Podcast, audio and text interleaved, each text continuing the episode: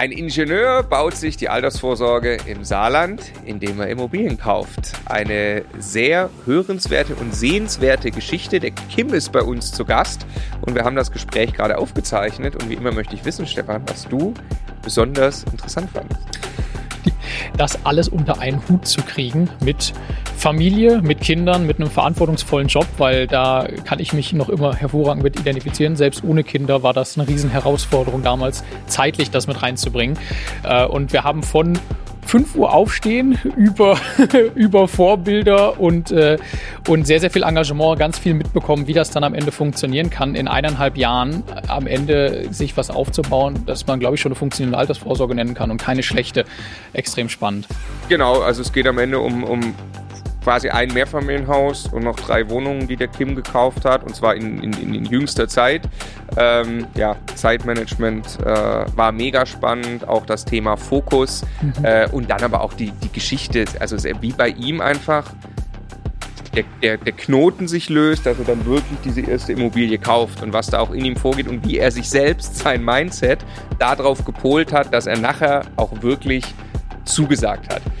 Sehr, sehr spannend. In diesem Sinne, ganz herzlich willkommen bei Immocation. Wir möchten, dass möglichst viele Menschen den Vermögensaufbau mit Immobilien erfolgreich umsetzen. Ja, wenn du genau das tun möchtest, dann abonniere am besten einfach unseren Kanal.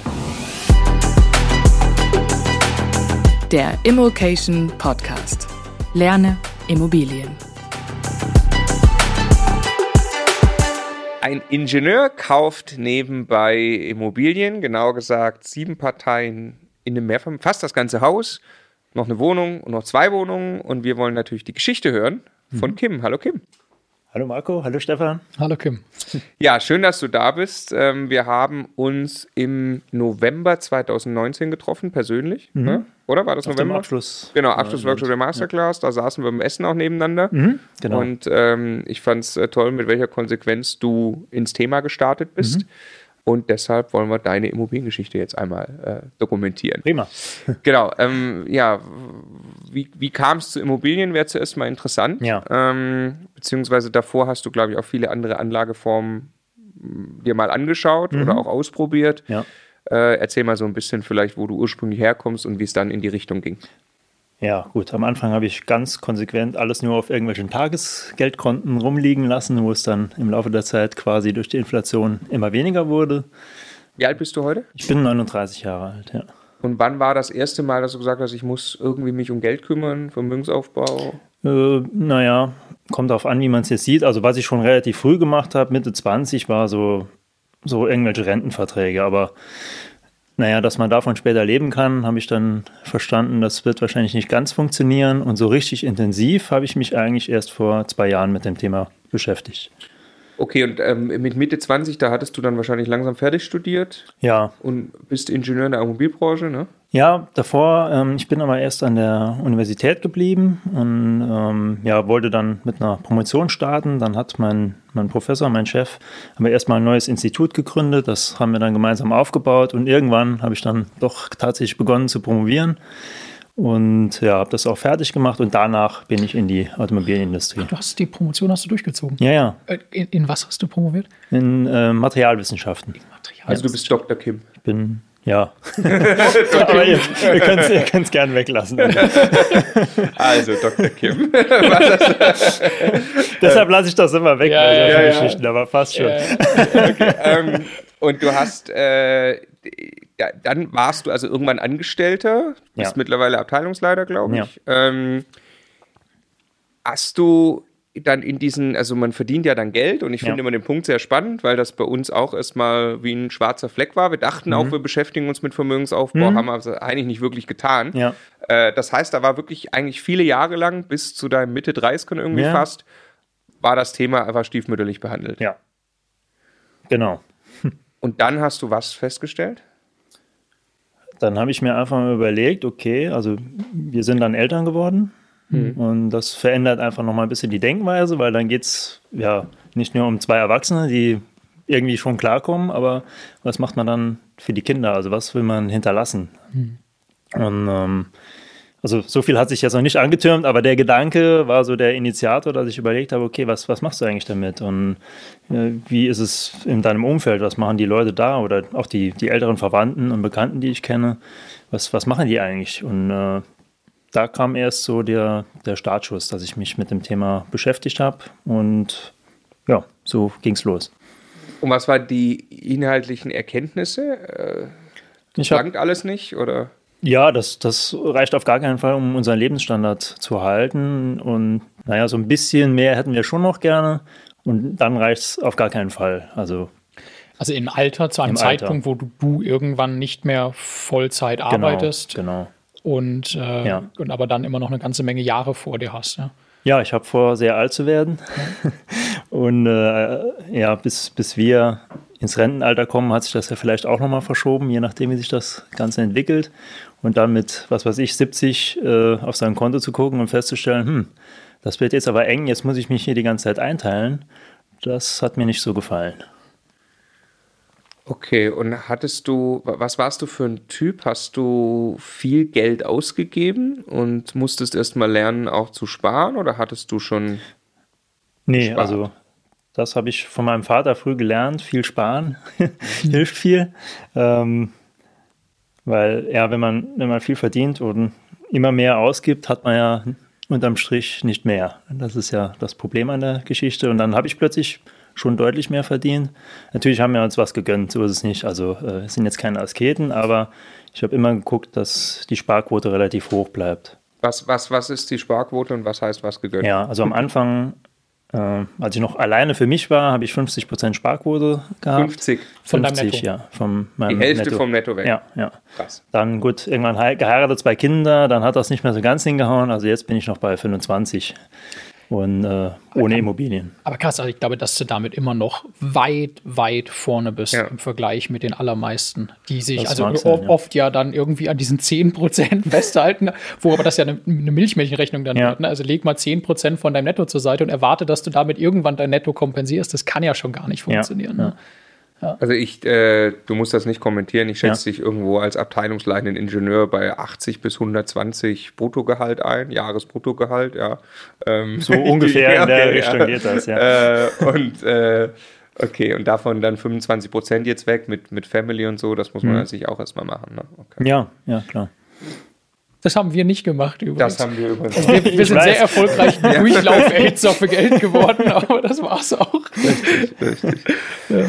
Okay, und dann hast du, was war dann der Weg, an deren, an dem Ende, an dessen Ende äh, es heißt, okay, ich fange an mit der ersten Immobilie. Mhm. Du hattest erst Tagesgeldkonten, hast du gerade schon gesagt. Ja. Und gab es dann noch irgendwo was zwischen? Ja, ich habe dann mit ETFs so ein bisschen angefangen. Ja, habe ich auch noch einiges, aber ähm, gut, dann, dann liest man zwei, drei Bücher guckt, wie sich äh, diese ETFs, diese Indexfonds dann alle entwickelt haben. Und, und ja, ich habe da relativ breit gestreut, weil ich mich mit Aktien, ich habe gleich gemerkt, ich möchte da gar nicht tief ins Thema einsteigen, das, das liegt mir nicht. Und es interessiert mich auch nicht so sonderlich. Also habe ich jetzt was geholt, wo ich eine relativ sichere Rendite auch habe, so um die 8%, momentan ein bisschen mehr, weil ich noch einmal eingekauft habe, als die. Kurse gefallen sind. Jetzt, äh, gut, aber das wird sich irgendwann nochmal rausmitteln, denke ich. Und, äh, aber das liegt jetzt einfach nur rum und ist ja auch mein 1 zu 1 Eigenkapital. Das heißt, das habe ich jetzt quasi abgeschrieben. Das ist mh, mm, so der, der Notgroschen. Ja. Das, okay, da gehst du nicht dran. Da was heißt ab, abgeschrieben heißt, du hast es, es ist immer noch deins, es ist nicht irgendwie ja, ja. abgetreten. Nee, nee, das, das habe ich nicht gemeint. Also es ist, ist meins, aber ich denke da nicht mehr dran. Ja. Also du hast einen Topf mit ETFs drin. Genau. Dann hast du irgendwie wahrscheinlich ein bisschen EK. Ja. Und dann hast du, dann kommen jetzt deine Immobilien, da kommen wir ja gleich zu. Genau. Okay, und hast du zum Start von den Immobilien, kannst du uns irgendwie eine Größenordnung geben? Also du hast jetzt nicht reich geerbt, äh, nee.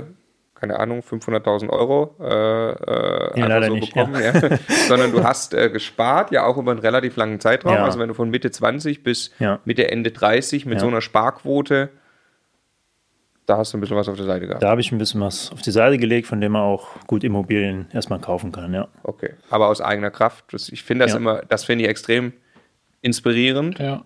und hörenswert, mhm. weil die allermeisten ja dann sagen, ja gut, wenn, wenn der Eigenkapital hat, klar kann er dann eine Immobilie kaufen. Ja, sorry, aber ne, Ja. also natürlich braucht man dafür Eigenkapital, Ja. sonst funktioniert das Ganze auch nicht, hat auch viel zu hohe Risiken und so. Ähm, aber du hast es dir halt zusammengespart. Ja, also das, das ist mir auch wichtig. Also in meinem Elternhaus hatten wir schon Geld, also so ist es nicht. Mein Vater hat gut verdient. Aber ich, ich wollte mir das selber aufbauen, das ist mir wichtig. Und hast auch nichts quasi aus der Familie irgendwie in Anspruch genommen, um zu starten mit den Immobilien. Nee, nee, nee. Das war mein Eigenkapital. Ja. Okay, jetzt machen wir uns mal langsam auf den Weg in Richtung erstes Haus, Ja. aber nochmal, ähm, warum Immobilien dann Mhm. Gut, äh, also ich erschließe mir neue Themen meistens über, über Bücher, wie ihr vielleicht heute auch gemerkt habt. Äh, Vielen Dank da nochmal für die Geschenke, ja. Wir wurden noch nie so reichlich beschenkt. Genau, und dann habe ich halt angefangen, Immobilienbücher zu lesen. Äh, ja, auf dem deutschen Markt, eures natürlich. Dann gibt es noch jemanden, den ihr wahrscheinlich auch kennt. Und dann habe ich noch von Also, Kiyosaki. es gibt halt, andere Immobilienbücher als uns. ja, ja, gibt's, gibt's durchaus. genau, und dann habe ich halt von Kiyosaki Rich Dad Poor Dad gelesen, der auch halt verschiedene Sachen gemacht hat. Und irgendwie gefiel mir das mit den Immobilien direkt gut. Weitergelesen, weitergelesen und dann ähm, ja, kam euer Programm auch auf den Markt, also die Masterclass und da hatte ich mich auch beworben und so hat eins zum anderen geführt. Und, ja. Noch ein paar Infos zur Masterclass. Sechs Monate, ein intensives Programm für jeden privaten Immobilieninvestor oder für jeden, der es das werden will. Da passiert natürlich einiges. Lass uns einmal durchgehen. Was sind die Elemente der Masterclass? Was passiert in sechs Monaten? Also erstmal gibt's jede Menge Wissen zu tanken in einem Videokurs mit äh, über 100 Stunden Material. Ein unfassbarer Video. Also es ist so groß geworden und wir arbeiten weiter daran, immer noch mehr Videos rein. Die kriegt jeder, auch ehemalige Teilnehmer. Es ist das Netflix für Immobilieninvestoren. Entschuldigung. mit dem ganzen Coaching-Team, also jeder Profi gibt das weiter, was ihn wirklich in der Praxis erfolgreich macht. Dann gibt's Webinare mit genau den Coaches, um eben Rückfragen zu stellen und das Ganze auf die eigene Situation zu übertragen. Äh, dann gibt's eine Wissensdatenbank. Äh, wir nennen das immer die geilste Facebook-Gruppe der Welt. Also du stellst eine Frage und kriegst garantiert eine Antwort von einem Profi, der sich mit genau diesem Thema eben wirklich auskennt. Äh, es gibt Masterminds. Wir bringen dich ganz gezielt mit anderen Teilnehmern zusammen, die ähnliche Ziele verfolgen, an einem ähnlichen Punkt stehen und mit denen du gemeinsam durch die Masterclass gehst, aber wieder nicht alleine, sondern wir stellen dir und deiner Mastermind einen Coach als Mentor zur Seite, der zu euch passt und euch begleitet, der auch mal Arschtritte gibt, wie wir das immer sagen, damit ihr eben auf dieser Reise erfolgreich Es seid. gibt Masterminds, die, die existieren auch noch anderthalb Jahre nach dem Programm und treffen sich noch jeden Mittwoch und kaufen, gehen zusammen Immobilien kaufen. Ja, es ist, ist so mächtig. Es gibt einen riesigen Download-Bereich äh, mit allem, was du irgendwie brauchst als Immobilieninvestor und Vermieter, mit allen Vorlagen, allen Tools, allen Werkzeugen. Äh, das meiste davon nicht außerhalb der Masterclass i- irgendwie zu bekommen. Äh, es Und wir gibt erstellen auch neue Dinge. Also Ja, wenn ein. Masterclass-Teilnehmer sagt, ich brauche jetzt die und die Vorlage und die gibt's noch nicht, was relativ unwahrscheinlich ist, aber wenn es die nicht gibt, dann setzt sich Bodo, unser Anwalt, hin und erstellt die Vorlage. Genau, also es ist äh, ja, ziemlich krass geworden mittlerweile, dieser Bereich. Ja, und dann gibt's einen Abschlussworkshop, wirklich physisch. Wir kommen zusammen, zwei Tage, ein Wochenende äh, und haben äh, wirklich intensive eine, Workshop-Zeit in kleinen Gruppen, Thema für Thema. Es gibt da nochmal noch mal Coachings, es gibt Ganz wichtig, auch in der Masterclass die Möglichkeit, Einzelcoachings in Anspruch zu nehmen. Das heißt, wenn du an irgendeinem Punkt wirklich mal eins zu eins individuelle Hilfe brauchst, dann meldest du dich bei uns und dann bringen wir dich mit genau dem Coach zusammen, der dir am allerbesten helfen kann in der Situation, in der du gerade bist. Und mit dem hast du eins zu eins eine Videokonferenz, ähm, um äh, dein Thema zu lösen äh, und von der Erfahrung dieses Profis eben zu profitieren. Ne? Ich glaube, du hast alles aufgezählt, hast hervorragend zusammengefasst. Ich Vielen Dank. eine, nur eine Sache ergänzen. Das Ganze folgt alles einem kompletten roten Faden. Es geht nicht darum, dir einen, ein System oder ein Modell beizubringen, aber es gibt einen roten Faden, der dich Schritt für Schritt durch all diese Punkte durchführt, durch die sechs Monate, so dass du am Ende einen Masterplan in der Hand hältst. Das ist das erklärte Ziel der Masterclass, der zu deinen Zielen passt und wie du mit Immobilien genau deine Ziele erreichen kannst. Wenn dich das interessiert, sei nochmal erwähnt, immocation.de slash Masterclass, da gibt's mehr Informationen und bewerben auf die Plätze für die Masterclass 2021 kannst du dich am Samstag, den 14.11. Wann hast du in dem Programm teilgenommen? Äh, April 2019 habe ich gestartet, Start, ne? ja. Das Wir war haben damals uns- noch drei Monate. Genau, wir haben uns kennengelernt im Abschlussworkshop November, Genau, ne, was genau. dann am Ende des Programms ungefähr Ja. liegt. Okay, und äh, also du hattest noch davor auch, weil also einfach das Ja. ist halt deshalb auch erwähnenswert, weil die Masterclass natürlich einen dann schon in ein, ein, ein, ein, Umsetzungsprogramm Ja. auch packt quasi. Ja. Aber hattest du davor was entschieden und hast auch schon Aktionen gemacht in Richtung Immobilien? Ich hatte schon mal angefangen, aber äh, keine, keine echten Schritte. Also ich habe schon angefangen, mir Gedanken zu machen und äh, Strategie, welches Zielgebiet möchte ich und habe mich da schon informiert, aber äh, so richtig gestartet bin ich da noch nicht. Warst du schon, äh, also wie kam es dann dazu, dass es Homburg wurde? Da arbeite ich und es ist mir halt wichtig, dass ich keine weiten Strecken fahren muss zu den Immobilien. Ja. Weil, ähm, ja, das, das wäre zu viel Ablenkung für mich. Ich möchte die besitzen, sage ich mal, aber verwalten soll, soll die mein Hausverwalter zum Beispiel und ja, Okay, also müssen wir gleich auch noch drüber sprechen. Ja. Du, du willst es für dich so aufbauen, dass du damit wenig Arbeit hast. Ja. Muss ja auch. Ja. Also bei alleine dem Job plus zwei Kinder. Hm? Ja. ihr kennt das ja. ja. Ähm, okay, und äh, Homburg, jetzt ist ja Homburg, habe ich nachgeguckt, Prognosrang 250, ganz grob. Also Ja. ich sag mal hinteres Mittelfeld, aber Ja. noch Mittelfeld irgendwie. Äh, jetzt sagt natürlich jeder, ja gut, klar, ich will in, äh, in dem Ort, wo ich arbeite, würde ich gerne Immobilien kaufen Ja. und da wo ich wohne, würde ich gerne Immobilien kaufen. Aber hast du dich auch wirklich damit angefreundet, dass der Standort für dich funktioniert? Sowohl was Ja. Rendite als auch Zukunftssicherheit anbelangt. Ja, ich sag mal, im, im Saarland ist einfach ein bisschen anders als andere Regionen. Da sind auch die Städte viel kleiner. Also, um ein kleines Beispiel zu geben, ich bin gestern mit meiner Tochter hier durchs Viertel gelaufen und jedes zweite Haus hielt sich für ein Schloss, weil, weil die einfach so riesig sind. Und das, das, das gibt es bei uns einfach so nicht. Also, da ist ein anderer Maßstab. Also, das, Ja. ist, das ist klar. Und Homburg hat für mich schon Zukunft. Also, es gibt relativ viel Industrie für, für unsere Verhältnisse und es gibt äh, ein Universitätsklinikum. Wie groß ist denn Homburg? Homburg hat, äh, hui, so um die äh, 43.000. Ja. So, okay, also schon, das ist nicht, das ist nicht Dorf, ne? das ist schon eine Stadt. Also Das ich komme aus einer Kreisstadt 50 sogar. Ich komme aus einer Also, 50.000 ja. Einwohnerstadt. Ja. Das ist irgendwie selbe Liga irgendwie. Ne? Ja. Das ist schon mit Infrastruktur. Ne? Ich mache das übrigens auch immer, weil du immer sagst, aus welcher Stadt. du- Ich mache es genauso. Ich habe ähm, meinen Wohnort Renningen-Malmsheim im Kopf, weiß, wie Mhm. groß der ungefähr ist. Und da kenne ich quasi jede Straße, weil Ja. ich als Jugendlicher durch die, ne, da war, Ja. kann ich mir genau vorstellen, wie groß es ist. Und von da aus überlege ich mir dann, das war jetzt halb so groß wie Homburg. Ja. Dann kriegt man ein mega gutes Gefühl, wie groß eigentlich das wirklich ist, ne, die. Einwohneranzahl. Okay, Genau. dann erzähl uns mal der Weg wirklich jetzt zur ersten Immobilie. Mhm. Gut, also für mich ist es immer wichtig, gut vorbereitet zu sein. Das, ähm, ich, ich gehe Risiken ein, aber ich muss vorher wissen, dass ich es auch, auch hinkriege, sozusagen. Das ist ein bisschen Widerspruch, aber ich, ich muss zumindest der Überzeugung sein, das funktioniert. Und deshalb war es für mich wichtig, halt mich ja richtig vorzubilden, auch mal, nochmal mit, mit Leuten zu sprechen. Ich habe dann auch über meinen Vater noch jemanden kennengelernt, der, der selber auch äh, Immobilien hat, einige.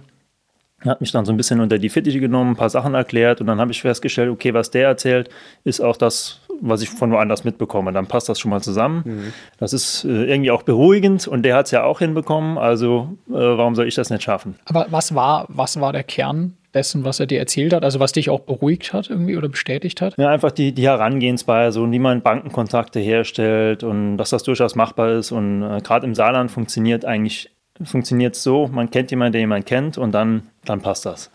und äh, das, ja, das war irgendwie beruhigend. Also er kannte schon mal, er hatte schon mal fünf, sechs Kontakte, wo er gesagt hat, okay, das können wir auch, auch zusammen machen. Und Kontakte Ja. zu Bankern, zu. Bankern, Handwerkern, Okay. ähm, ja, und, und er hat mich dann auch mal mitgeholt auf Besichtigungen, wo, wo er unterwegs ist, ähm, und, um das kennenzulernen, ja. Okay, und hat so ein bisschen die Berührungsangst Genau. genommen quasi, dadurch, Ja. dass das nicht du alleine hast ein Buch gelesen, sondern irgendwie offensichtlich gibt es Menschen, die tun das. Ja, ja. Ja. Weil in meiner Familie gibt es eigentlich keinen, der Immobilien hat. Also abgesehen vom Eigenheim. Deshalb war das schon, schon Neuland. Gab es Vorurteile vermieteten Immobilien gegenüber? Ja, schon, schon. Also mein Vater hatte mal einmal eine Eigentumswohnung, die wurde dann irgendwie übers Amt vermietet und aus irgendwelchen Gründen wurde die nicht so pfleglich behandelt. Da ging einiges schief, da hat er die verkauft und wollte dann nichts mehr damit zu tun haben. Und wenn man so eine Erfahrung mal gemacht hat, dann ist die halt irgendwo im Hinterkopf. Und ja. Ja, ich meine, es ist ja, es ist ja Arbeit. Ja. Und es gibt blöde Situationen. Ja. Und das ist, ich glaube, dann ist tatsächlich auch nur wieder eine Frage auch der Einstellung. Also wenn man reinschlittert Mhm. in das Thema, weil man vielleicht eine Immobilie erbt oder, oder wie auch immer reinschlittert, man ist plötzlich Vermieter, hat dann irgendeine blöde Situation auf dem Tisch, Mhm. Ja. dann kann er das komplett in die falsche Richtung polen. Ja. Wenn man aber sagt, das ist jetzt ein, eine Fähigkeit, die ich mir aneigne, Mhm. mit solchen Problemen umzugehen, weil ich weiß, wenn ich diese Fähigkeit habe, Mhm. dann kann mir das unglaublich gut helfen für meinen Vermögensaufbau, dann ist man, glaube ich, einfach vom Mindset her wieder ganz anders drauf eingestellt und sagt, das löse ich jetzt. Genau. Okay, erste Immobilie, erstes Haus. Ja. Äh, es ist nicht ganz dein Haus, man darf aber Ja. sagen dein Haus. Weil ja, sieben das ist, von acht. Ist, ist einfacher, äh, sagen wir es mal so, genau. Ja, wie kam das? Also ähm, ich, ich war quasi schon in den Startlöchern. Ich war schon auf einer Bank, ähm, habe erstmal da ein Konto eröffnet. Also ich hatte vorher gar keinen Kontakt zu einer Regionalbank. Konto eröffnet und dann so nebenbei fallen lassen, ah, ich übrigens, ich werde bald was mit Immobilien machen. Aha, okay, dann ist derjenige hellhörig geworden und hat gesagt, dann machen wir mal noch einen Extra-Termin jetzt und dann kommen sie nochmal vorbei. Und als ich da hinkam, hatte ich ja, meine komplette Haushaltsrechnung vorbereitet. Äh, Wie viel EK habe ich? Was habe ich vor? Wo will ich investieren? Was können die Standorte oder was, was ist da besonders dran? Und äh, ja, von dem bin ich dann erst in die Immobilienabteilung. Da habe ich das Ganze nochmal gemacht. Und als dann das Haus kam, beziehungsweise die, ja, das Wohnungspaket kam über ImmoScout und äh, ja, da habe ich sofort einen Besicht Besichtigungstermin vereinbart, war vorher noch bei der Bank, habe mir eine Finanzierungsbestätigung geholt und äh, wusste halt, also bin in dem Wissen dorthin, du kannst das Ding jetzt kaufen. Und Zur Besichtigung. zur Besichtigung, ja. Und das war ganz gut. Ja, Du bist, du, du bist vorher zu einer Regionalbank, Ja. hattest kein Objekt, aber hattest ein Suchprofil, also konntest Ja. quasi sagen, ich möchte in etwa das und das an dem und dem. Ort kaufen. Genau. Und wa- wie lief das Gespräch ab? Also wie seid ihr auseinandergegangen bei dem Gespräch? Ähm, auseinandergegangen sind wir so, dass ähm, mein, mein Banker gesagt hat, also so wie Sie vorbereitet sind, das sind vielleicht 5% meiner Kunden, ähm, das kriegen wir hin. Und ihr habt über eine Größenordnung auch gesprochen? Ja, wir haben auch über Größenordnung so halbe Million ungefähr gesprochen, bis zu halbe Million. Wo du weißt, das kannst du dann finanzieren. Ja. quasi. Also wir brauchen mal, irgendwann müssen wir hier so eine virtuelle Strichliste irgendwo anfangen, einen weiteren Strich. Siehe da, Vorbereitung bei der Bank lohnt sich und macht einen großen Unterschied. Ja. Ja, es ist, also wir haben es bestimmt jetzt 100 Mal erzählt Ja. in irgendwelchen Videos oder man hört oft diese Geschichten, die wir auch, und es ist aber, es ist doch eigentlich banal. Also gerade, Ja. gerade, äh, klar, wenn du äh, Ingenieur in irgendeinem äh, Konzern oder Mittelständler bist, natürlich kannst du Dokumente aufbereiten. Natürlich kannst du dich so für die Bank vorbereiten, dass die denken, wow, das ist ein rundes Bild. Und natürlich gibt dir das dann wieder die Sicherheit im Einkauf, wenn du wirklich davor stehst. Ja, aber das ist, es ist so leicht in dem Moment zu sagen, ja, das macht total Sinn, wenn ich Ja. das höre. Aber das ist ja dann dieser entscheidende Moment, wo vielleicht viele Dinge gleichzeitig passieren, sich Ja. Ja. wirklich hinzusetzen und die Mühe zu geben, es richtig sauber aufzubereiten und, und nochmal eine Stunde drüber und nochmal gucken, ob nicht irgendwo ein Dreher drin ist und ob wirklich alles da ist und nicht noch was gebraucht. Und dann gehörst du halt irgendwann wirklich zu den, zu den 5% und fällst auf. Ja. Weil Mittelfeld hilft dir dann ja auch nicht. Ja. Nee. Und äh, genau, die gute Nachricht da drin ist ja immer, man, also man kann, glaube ich, immer noch total leicht auffallen. Ja, Also Ja, positiv. Das, Eigentlich ist es, es ist ganz einfach, aber es macht halt nicht jeder. Ja. Und 100 jeder kann das. Von 100 Leuten, die Ja. das jetzt hören, sage ich dir, machen es 95 Prozent trotzdem nicht, obwohl Ja. sie es gerade gehört haben, dass es Ja, bei ja. dir dazu geführt. Nur äh, ist ja auch logisch, ne? Weil Ja. einfach ne, jeder hat ganz viel zu tun, der Alltag ist stressig, also. Bitte kein, ne, nicht nicht mehr übel ja nehmen, aber es ist ja. total verständlich, dass es so ist. Ähm, aber das da, daraus resultiert ja, man kann den Unterschied machen. Ja, ja.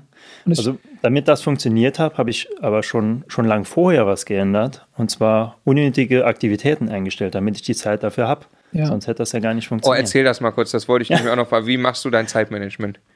Ähm, da haben mir zwei Personen extrem geholfen. Der eine ist mein, mein CEO. Den frage ich im Prinzip jedes Jahr, was, was kann ich besser machen. Also, weil- als ich das zum ersten Mal gefragt habe, war er ganz überrascht, weil normalerweise fragt ihn das wohl nicht jeder. In, mal so. in deinem Job, In meinem Job, der CEO der von Firma, unserem Standort, ja. das Also dein ist Chefchef dein quasi. Chef, Chefchef, Chefchef. Ah, super. Genau. Okay, ja. Und äh, Geil. ich sag mal, ich hatte die besondere Chance, dass ich ihm eine Zeit lang direkt unterstand, weil als ich in, in die Firma gang, ging, das erste, was mein Chef mir gesagt hat, ah, er geht jetzt in Altersteilzeit, das wusste ich vorher nicht. Und hast du vorübergehend an deinen Da war ich berichtet? vorübergehend und war dann relativ nah dran Mhm. und so haben wir ja, uns öfter mal über Dinge unterhalten, wo im Alltag jetzt keine Zeit gewesen wäre. Und habe ich ihn halt gefragt, okay, was, was kann ich tun, um besser zu werden? Und irgendwann habe ich auch gefragt, was war so das Entscheidende, was ihnen geholfen hat. Und dann hat er gesagt, Fokus, Fokussierung. Ja. Absolut. Das war der Bringer. Und dann habe ich mir überlegt, okay, hm, das ist genau deine Schwäche. Das machst du nämlich nicht. Hm. Das, das war so der erste Denkanstoß, wo ich überlegt habe, okay, was, was kannst du jetzt ändern? Und das zweite war dann, ähm, ich habe auch im ja, mit 30er habe ich noch relativ viel Computer gespielt. Gut, und irgendwann, ja, da war ich aber Vater und meine Frau hat gesagt, ey, Kim, jetzt, echt jetzt. Wir hatten jetzt den ganzen Tag zu tun, wir hätten jetzt mal eine Stunde für uns, jetzt, jetzt verabschiedest du dich und sitzt vor dieser Klotze da. Und dann habe ich überlegt, hm, ja, es macht schon Spaß, aber irgendwie, irgendwie hat sie jetzt doch recht. Da muss ich wohl was ändern. Und wenn ich was ändere, dann ändere ich es von jetzt auf gleich. Ich habe alles deinstalliert und allein dadurch hatte ich plötzlich fünf Stunden mehr in der Woche. Mhm. Da kann man solche Unterlagen ja jetzt mal ganz locker äh, noch präparieren. Das ist ja überhaupt kein Problem. Ein deutlicher Schritt in Richtung Erwachsenenleben. Ja. Das deinstalliert ja, Computerspiele, um Bankunterlagen ja, aufzubereiten. Es, äh, war, war ein leichter Sprung, aber ging. und, ja, und dann das Thema Fokus plus plötzlich die Zeit, die ich auch habe. Und äh, ja, dann habe ich mich eingeschossen auf bestimmte Themen. Und du hast ja. dir dann diese Zeit, also abends Kinder im Bett und dann im Feierabend genommen oder abends wann oder hast... morgens früh, je nachdem. Wann stehst du auf? Wie machst du das aus großem Eigeninteresse heraus ja. mit Kindern? Um es ehrlich, äh, ganz offen zu sein, es gibt Phasen, wo ich, wo ich früh aufstehe, um viele Sachen zu machen. Dann gibt es aber Phasen, wo ich das einfach nicht schaffe. Also, wo der Tag war super anstrengend, dann schlafe ich auch mal ähm, dann versuche ich es abends oder am Wochenende zu machen. Also optimal ist es, wenn ich so um ja, Viertel nach fünf aufstehe, dann habe ich eine Stunde für mich. Ja. Ähm, das schaffe ich immer wieder über Phasen und dann stelle ich es auch immer wieder ein, weil sonst, sonst wird der Druck so groß, den man auf sich selber ausübt. Und das, äh, ja, tut mir persönlich jetzt nicht gut. Und dann versuche ich halt die Sachen abends oder am Wochenende zu machen. Und jetzt bin ich gerade dabei, nochmal mehr über Zeitmanagement zu lernen und versuche so ein richtigen, richtiges Morgenritual hinzukriegen, dass ich da mal länger durchziehe. Aber ganz so weit bin ich noch nicht. Aber das ist so, so magisch und so stark, finde ja. ich, sich diese Stunde morgens rauszulassen. Ja. Also genau, muss 5, 5.30 Uhr, ja. was auch immer. Es gibt ja zig Bücher auch darüber. Aber ich finde das auch so ein geiles Gefühl. Was auch immer man da tut, aber irgendwas zu machen, was für einen wertvoll ist. Also teilweise bin ich schon auch um halb fünf schon aufgestanden, dann mal über ein paar Wochen hinweg, aber äh, ja, man muss irgendwo ein, ein, Maß finden, dass man auch durchhält. Also ja, ja. jetzt ja, immer so extreme Peaks machen und dann wieder in, in ein Loch fallen, das, das hilft nicht. Also mein Endgegner in der Richtung ist meine Tochter geworden. Ja.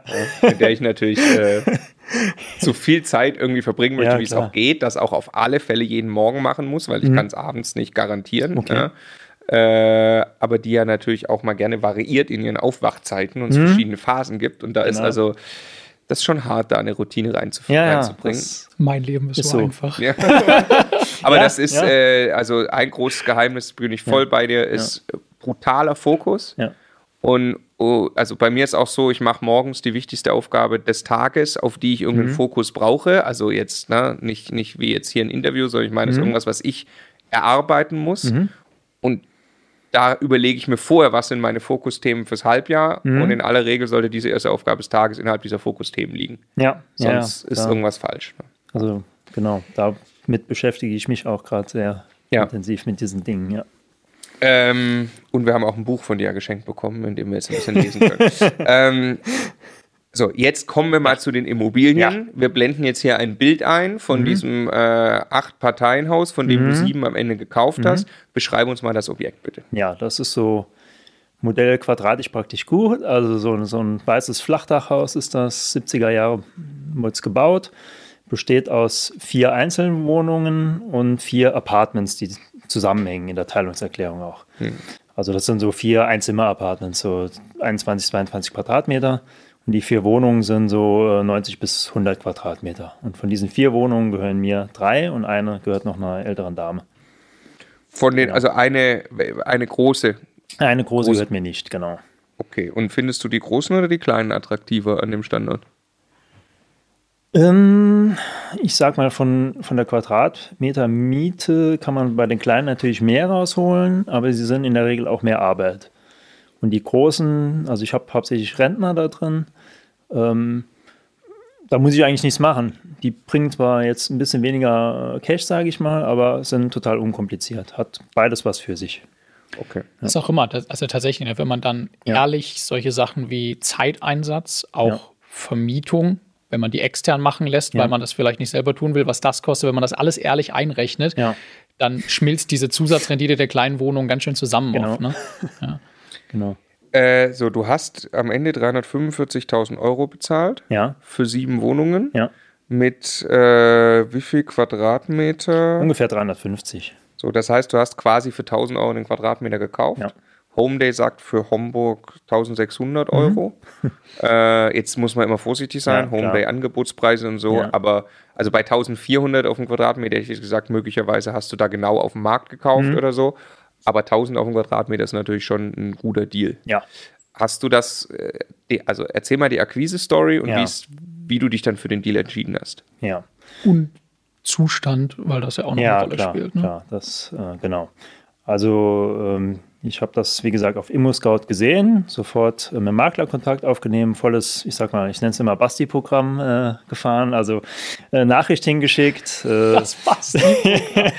Basti übrigens ein, einer von den Coaches quasi. Genau, ja. genau der äh, auch da so mein Mentor war ja. Äh, während der Masterclass. Da wird man schon in so eine gewisse Richtung gepolt, sage ich mal, ja.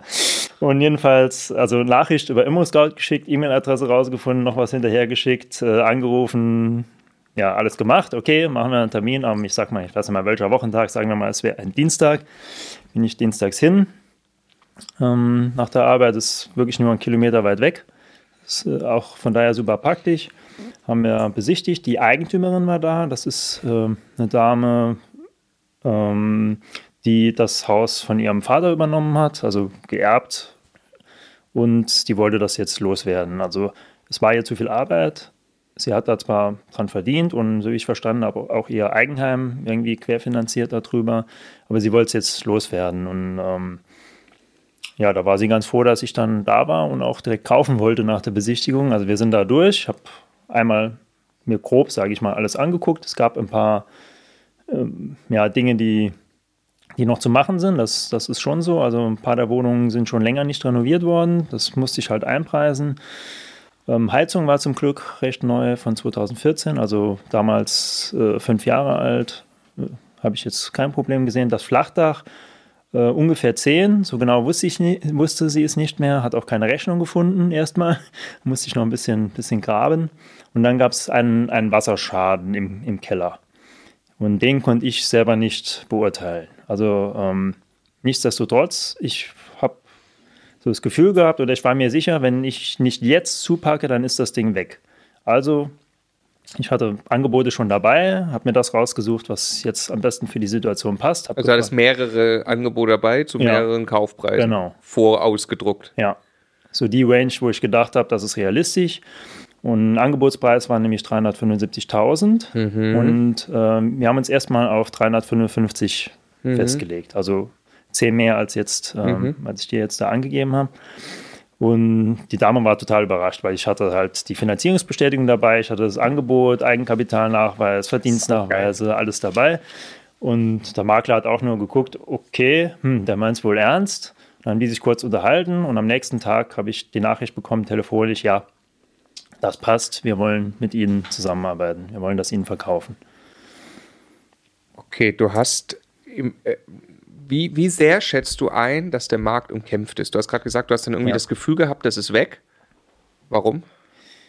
Ja, also das war zu dem Zeitpunkt wirklich nur ein Gefühl. Mittlerweile ist es Gewissheit, weil mir schon viele Deals weggeschnappt wurden, weil ich dann doch zu langsam war. Hm. Ähm, ja, kommt man da hin, ist eigentlich der Erste, kommt hin, Wohnung schon verkauft. So tolles Beispiel war das, da war ich äh, begeistert. Aber ja, also es gibt es nicht, nicht so viele große Wohneinheiten auch äh, im, im, Saarland. Also meistens sind das nur Wohnungen oder Einfamilienhäuser, sage ich mal, aber so Pakete, sieben, acht Wohnungen oder auch größere Mehrfamilienhäuser, die stehen jetzt nicht ständig bei ImmoScout und wenn, äh, dann zu Preisen, die ja, sich eigentlich nicht rechnen, also für Investoren jedenfalls. Ja. Wir sind, es hast du gerade gesagt, ne? wir sind im Jahr 2019. Genau. Juli 2019 genau. hast du am Ende dann gekauft. Ne? Genau, aber äh, da, da, war der Notartermin. Angefangen hat das schon im April, also das hat ja. relativ lange gedauert, weil, ähm, wie gesagt, da waren noch ein paar Dinge zu klären. Also habe ich mir einen Gutachter geholt, äh, über meine Bank übrigens, die hat mir eine Empfehlung gegeben. Ähm, dann ist der rein, hat sich mal den, den Wasserschaden angeguckt, hat sich dann rausgestellt, das kommt eigentlich, äh, ja, dieses Flachdach ist ein bisschen komisch angelegt, das, das äh, ja, läuft nach innen, läuft das Wasser ab und dann ist innen ein Fallrohr. Und das hatte einen Schaden und deshalb ähm, okay. stand da Wasser. Das hat die Dame aber reparieren lassen, noch vor dem Verkauf. Damit war das Thema erledigt. Seitdem gibt es da auch kein Wasser mehr. Das war das eine. Genau, und dann äh, gab es noch so ein paar Risse in der, in der Fassade. Da wusste ich auch nicht, ist das jetzt irgendwie kritisch, aber das äh, war wohl so am Übergangsbereich von diesem Ringanker zum, zum Putz. Das hat man wohl nicht ja, ganz perfekt gelöst. Und dann gibt es so ein paar Risse, aber die sind jetzt für die Struktur nicht entscheidend. Also, hat der Sachverständige oder der Hat der Sachverständige dann gesagt. Und ich habe auch äh, ja, im, im Netzwerk ein bisschen nachgefragt, ein paar Bilder rumgeschickt und da hat jetzt eigentlich mich jeder beruhigt. Äh, ist eine optische Sache. Wie war die äh, Mietsituation? Äh, durchwachsen. Also die Dame hat das, wie gesagt, geerbt, war dann im Prinzip auch nicht so, so dahinter und hat auch nicht die Notwendigkeit dahinter zu sein. Und teilweise waren die Mieten äh, ja, seit fast zwei Jahrzehnten nicht angehoben worden. Also deutlich, deutlich unterm Markt. Okay, und vom, vom Mieterklientel her? Äh, auch unterschiedlich. Also in den größeren Wohnungen waren drei, drei Rentner und ein, ein Single-Haushalt war das noch oder ist das auch nach wie vor noch. Und in den Apartments äh, war, wurde eine kurz danach frei, das war so eine Pendlerin, das musste ich dann neu vermieten und dann noch ein Rentner äh, und zwei so dazwischen. Weißt du ungefähr, ja. äh, was was ist für dich die, die, die Zielmarktmiete in dem Standort pro Quadratmeter und wo war das im Schnitt ungefähr, das Haus? Das Haus, äh, im Schnitt würde ich sagen, war es vielleicht so bei 6 Euro ungefähr und ich äh, komme da so auf 7,5 Euro normalerweise. Mhm. Ja, also da war, war deutlich was, was zu tun, jedenfalls. Okay, und jetzt, genau. was ist dann jetzt deine, jetzt haben wir das Bild von der Immobilie, was war deine Kalkulation auf Basis derer du dich entschieden hast, welches Angebot du da äh, dann gleich mhm. abgibst? Rechnest du ja. mit Mietrendite oder wie rechnest du? Ja, also was, was ich möchte ist, nach Mieterhöhung möchte ich auf meine Gesamtinvestition, also das heißt der, der, Kaufpreis, die Nebenkosten plus das, was ich in den, ja, sagen wir mal, ersten drei Jahren ungefähr noch renovieren müsste, wenn ich das alles zusammenrechne, möchte ich auf mindestens 7% kommen. Warum? Warum weil ich sieben? dann äh, ein Plus mache und kein, kein Verlustgeschäft. Also das ist so, also zumindest die Finanzierung, wie ich, wie ich bisher habe, habe ich eine sehr hohe Tilgung und ich will monatlich halt nicht, nicht draufzahlen. Was ist eine hohe Tilgung? Drei. Drei bis dreieinhalb Prozent habe ich da. Also geht auch weniger, ja. habe ich gehört, aber meine Hausbank, wo ich das mache, sagt, wir finanzieren maximal 25 Jahre, dann muss das Ding abbezahlt sein und dann kommen die Zahlen halt zustande. Ja. Okay. okay. So, und 7 Prozent, äh, da bin ich mit Rücklagen, die ich mir noch, also ich bilde relativ hohe eigene Rücklagen. Wenn ich das alles abziehe, komme ich, äh, komm ich gut zurecht. Das ist so meine was, was bildest du an Rücklagen? Also wir haben dann, ich meine, du, ja. du, hast den Kaufpreis, du finanzierst den, hast ja. irgendwie drei, dreieinhalb Prozent Tilgung, lass uns sagen dreieinhalb, dann hast du einen Zinssatz im Moment zu der Zeit eineinhalb, zwei? Ein, ein Prozent plus minus, ja. Okay, hast viereinhalb, ja. viereinhalb an die Bank genau. und dann hast du für Rücklagen was geplant? Also ich äh, nehme dann noch so 3% für, für Mietausfälle. Also mhm. ich benutze euer Tool ja. und dann gibt es auch diese, diese Formel, die einem dann noch ausrechnet, was man ungefähr an, an Rücklagen bilden sollte, weil ähm, eine WG gab es da übrigens nicht, dementsprechend auch keine, keine Rücklagen. Es gab keine Eigentümergemeinschaft, Nein. obwohl es eigentlich ein aufgeteiltes Objekt ja, ist. genau. Spannend. Gab es von Anfang an nicht. Das heißt, es gab keine Unterlagen oder es gab Unterlagen, aber die waren mehr oder weniger vollständig. Es gab keine Protokolle gab gar nichts. Das heißt, du hast dann entschieden, hey, ich tue einfach so, als ob mir dieses Haus gehört und ich bilde Rücklagen einfach selber, ja. nicht nur für die Wohnung, genau. sondern auch für alles, was an großen Gewerken Richtig. irgendwann mal zu tun ist. Genau. Also in der Zwischenzeit habe ich mich darum gekümmert, um die WEG, aber zu dem Zeitpunkt gab es das alles noch nicht. Ja. Darf ich ganz kurz, ja. wer das nachvollziehen will, äh, immocation.de slash Kalkulation, da gibt es eine kostenlose Version dieses Tools genau. zum Runterladen. Ja. Ähm, okay, und also du willst auf 7% Mietrendite kommen, allerdings inklusive, du tust Kaufnebenkosten und Invest rein. Ja, genau. Und, Weil wir äh, machen immer Kaufnebenkosten nicht mit rein, Ja, weil ja. wir sagen, was kann die arme Immobilie für ihre Kaufnebenkosten im Ja. Vergleich zu anderen. Klar. Aber die Kaufnebenkosten machst du aus dem EKE.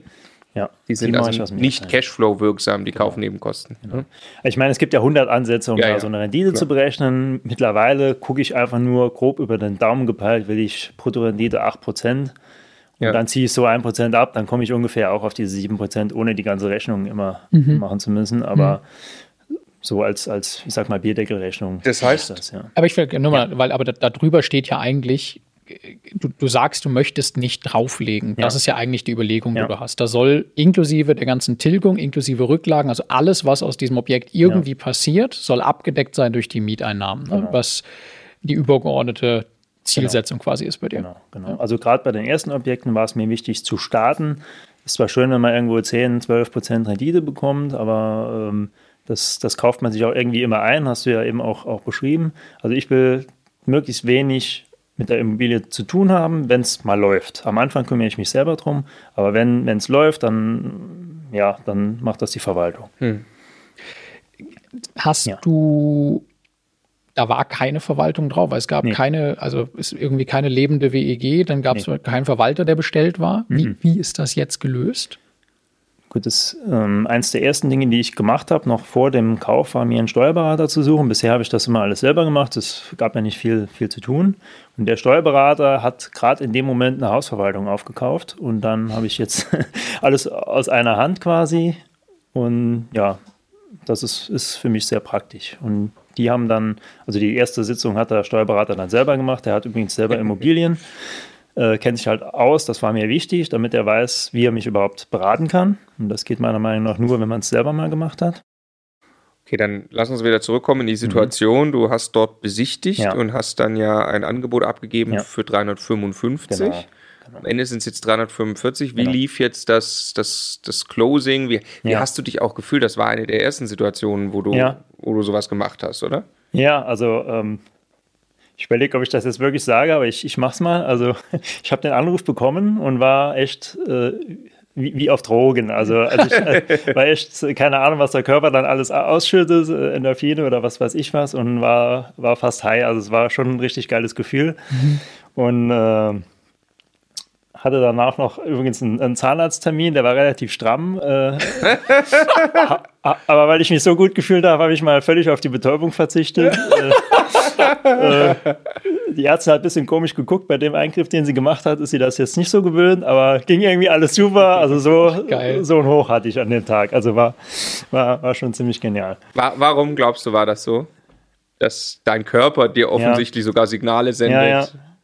Ja, ich habe mich halt ein Dreivierteljahr intensiv drauf, darauf hingearbeitet und ähm, ich bin extrem zielorientiert und ich tue alles dafür, dass sich das realisiert und wenn es dann passiert, dann freue ich mich ja eben auch. Ja, Ja. ja, ja. Geil. Was, äh, wa- was, war, was war schwer? Also das war ja jetzt kein, wahrscheinlich kein Durchmarsch. Das, das Schwere kam dann noch später. Ah, ja. Ich bin dann noch mal rein. Also äh, erste Besichtigung Ja. und dann direkt kaufen beim allerersten Mal war mir jetzt doch zu sportlich oder ja auch mir auch, auch schwierig geworden. Und dann habe ich ähm, ja meinen, meinen Mentor da aus der Gegend äh, mitgenommen. Der hat sich extra Zeit genommen, ist mit mir da durch.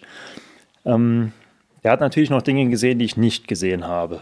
Der hat, der macht das seit 20 Jahren, hat da einfach mehr Erfahrung und ja, genau dafür brauche ich ja Leute, die noch mit mir diese Sachen machen, weil die Erfahrung habe ich einfach nicht. Das ist, ist auch illusorisch zu glauben, wenn man jetzt äh, zehn Bücher gelesen hat, dass man plötzlich alle Bauschäden sieht und alles, was noch irgendwo sein könnte, erkennt. Das, das ist einfach nicht so. Also gucke ich, dass ich immer noch jemanden habe, wenn ich mir unsicher bin, der mir hilft. Und ähm, gut, das hat er dann gemacht.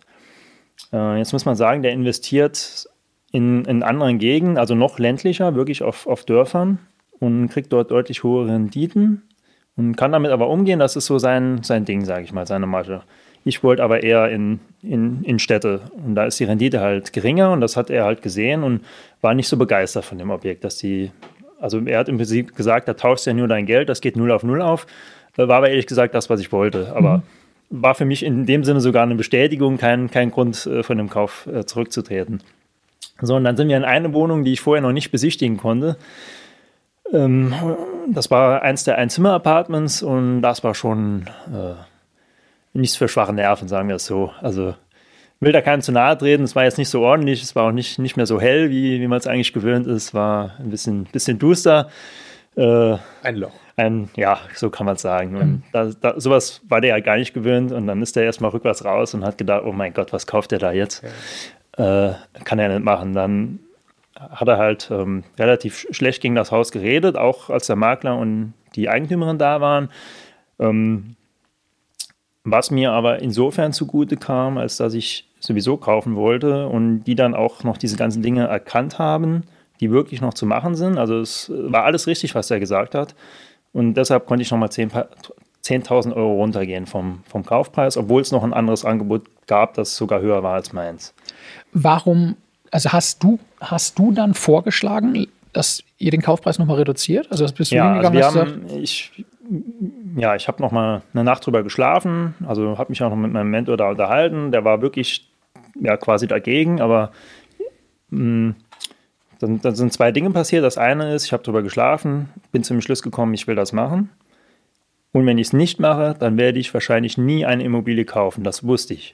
Wenn, wenn ich, weil besser als das kriege ich es am Anfang nicht hin. Das war so meine, meine Vorstellung. Also wenn ich das jetzt nicht durchziehe, dann hat die ganze Arbeit der letzten neun Monate ist dann für die Tonne, weil dann traue ich mich nicht mehr. Das ist ein ganz, ganz wichtiger Prozess, ja. der da in dir vorgegangen ja. ist.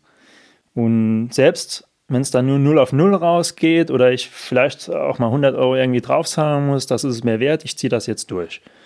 So, aber trotzdem habe ich ja gehört, was, was mir gesagt wurde und was auch richtig war. Da sind noch Dinge, die ich nicht berücksichtigt hatte. Also habe ich angerufen und gesagt, hören Sie zu, ich will das nach wie vor kaufen, aber der Kaufpreis, der hat so nicht mehr hin. Ich möchte 345 bieten. Mhm. Und dann ja hin und her überlegt. Äh, irgendwann kam der Anruf, ja, Sie sind nicht der Höchstbietende, aber ähm, Sie haben bei uns so einen guten Eindruck hinterlassen, wir machen das mit Ihnen.